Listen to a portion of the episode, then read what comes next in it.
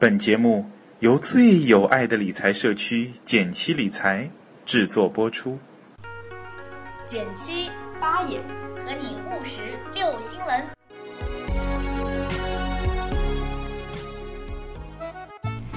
你拍一，我拍一，简七出了 APP，你拍二，我拍二，学习理财在一块儿。你拍三，我拍三，还拍什么呀？赶紧去下载呀！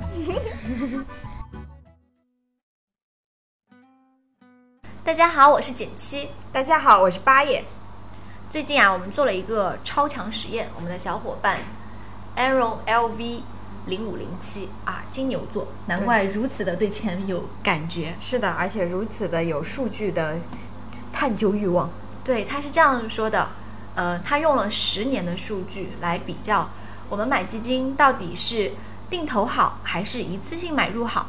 是选择主动型基金，也就是我们说偏股型的基金，嗯，还是被动型，比如说指数基金好？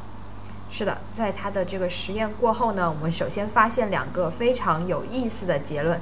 第一个就是大家要有信心哦，认真挑选好的主动基金是有价值的，这个付出呢能够让你明显的跑赢指数。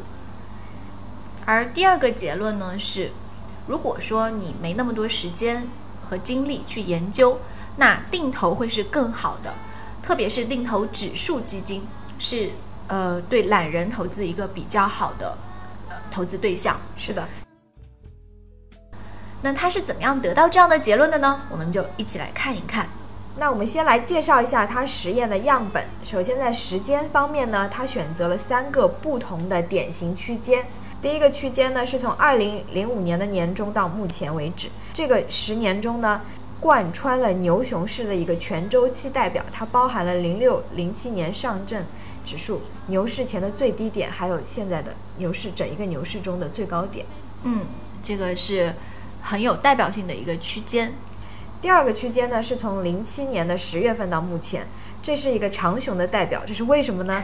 从那个最高点一路下跌，跌到现在这种状态。对，是长熊，不是长尾熊哦。嗯嗯，它因为是二零零七年，我们知道十月十六号是上证指数到了最高最高的六千一百二十四点。我们知道之后呢，就一路跌跌跌，跌到两三千点，然后呢，持续了两三年。对，这两三年每年都有跟我都有人跟我说，哎，现在才两千点，怎么都不会跌，赶紧买，肯定会涨。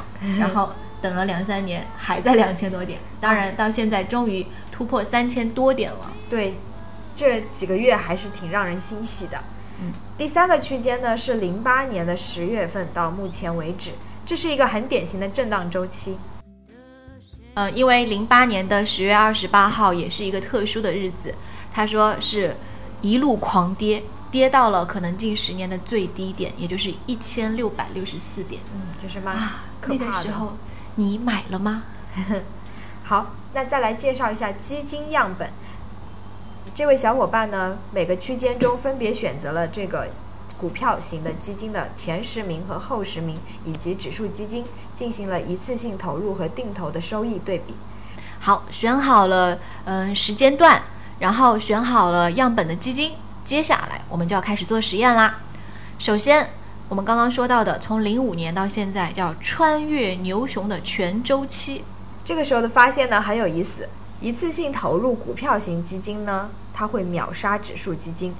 在这个贯穿牛熊市的周期里，最牛的一个股票型基金，它一共获得了超过百分之七百，近百分之八百的收益。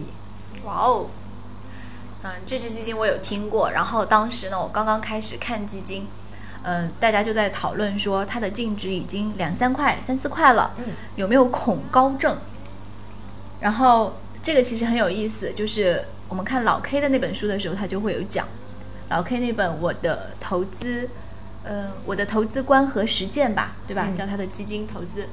那这本书就有提到，嗯、买基金不能有恐高症，所以这只基金最后真的是走得非常非常的厉害。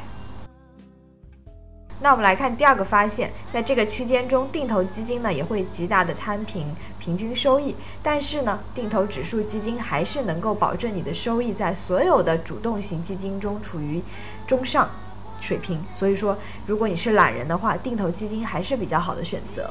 嗯，而且他特意指出的是定投指数基金。是的，再来看看他做试验的第二个区间叫长熊市，就是我们说从最高历史最高的那个零七年十月十六号六千多点到现在来看的话，我觉得这个毫无疑问，如果你一次性投入的话，肯定是亏的哭了吧？嗯，因为从大盘上来看，当时六千多点，现在只有两千多、三千多点。嗯，那就算到三千多点，你还是就是拦腰斩斩了嘛，叫腰斩这样子。是的。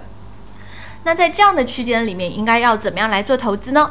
然后小伙伴也是来做了这样一个分析，他也是有了两个发现，我们来看看。首先呢，选择好的股票基金不仅不会亏，还是会赚的。在九十九只横跨了这个周期的基金中，有二十一只基金达到了正收益，而最好的呢，一次性投入的话，你还是可以赚百分之六十五。所以又一次体现了好基金的价值。同时呢。如果你是定投基金的话，这个结论非常之神奇。他选择的十五只基金，如果是一次性投入的话，均为负的收益。但是如果在这个区间中，你把这十五只指数基金进行定投，竟然全部都是正收益。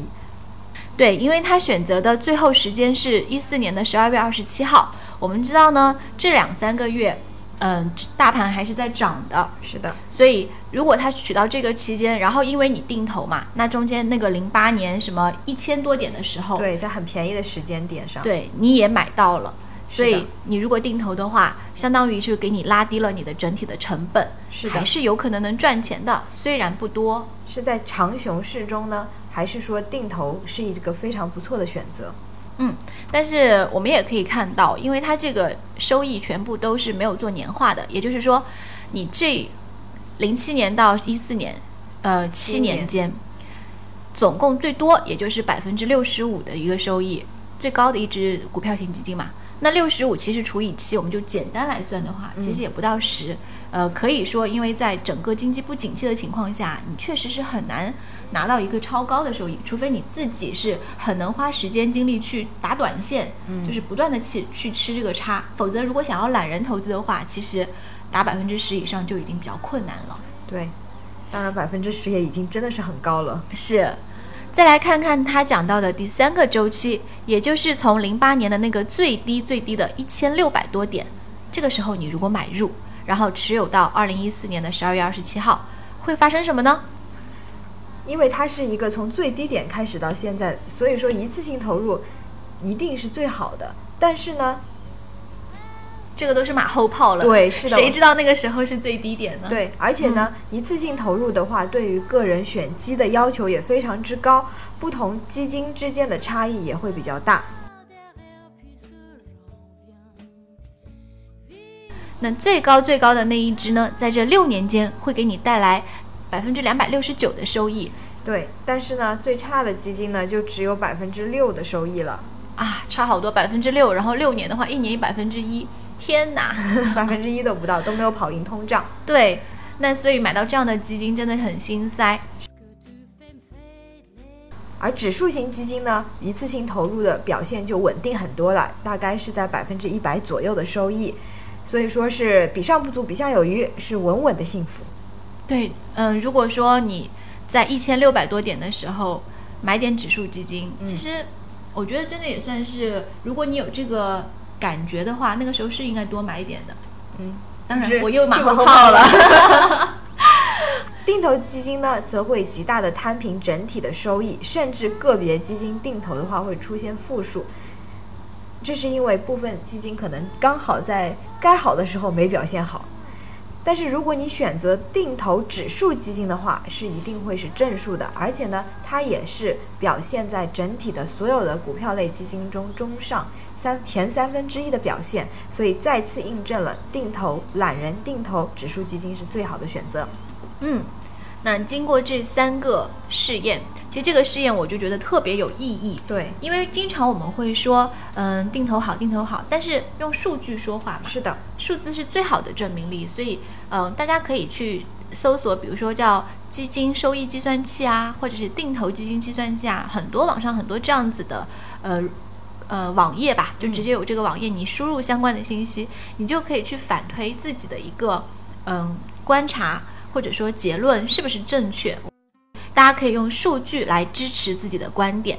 根据这次实验呢，小伙伴把自己在文章之初的一个思考做了验证，他的思考呢也会给我们很多价值。比如说，单笔投资适合那些闲置资金较多且有选择能力、有一定知识水平的投资者，他们可以选择一些非常不错的股票基金、主动型的股票基金来博取最大的收益。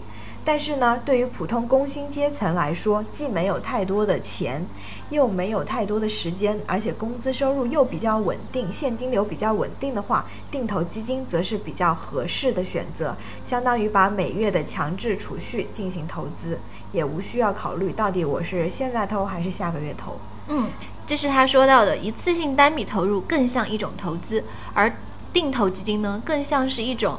嗯，储蓄加投资，就好像我们说保险啊，有消费型的，也有中间这种又有储蓄又有保险的，有保障功能的。所以定投呢是两者兼得的一种方式。是的。此外，我觉得根据这一次的文章呢，我也想到，在一些点位特别低的时候，如果你有闲钱，不妨多投一点儿，因为这个时候可以极大的摊平你的成本。同时呢，他也提到，如果赎回的时候撤回太大，其实也会摊平一定的收益。所以如果有耐心的话，没有什么用的话，不妨把定投基金或者买基金的时间拉长一点。嗯，另外，其实我们在去帮这个小伙伴复算数据的过程中，发现一点，就是如果你想要更大的取得一个收益，其实选择红利再投资是更好的方式。因为选择红利再投资呢，第一方面是可以帮你省掉申购费，因为你如果你选成现金，然后现金再去买的话，又有一个我们知道百分之一点五的申购费，是的，所以这是一个省钱小技巧。那另外呢，是因为在如果你看到是一个上涨趋势下的话，你变成现金，那现金你没有投资，那它的它的这个资金量是不会变的，嗯。但如果你是把它换成基金，基金它本身又涨了，嗯，所以那个收益就。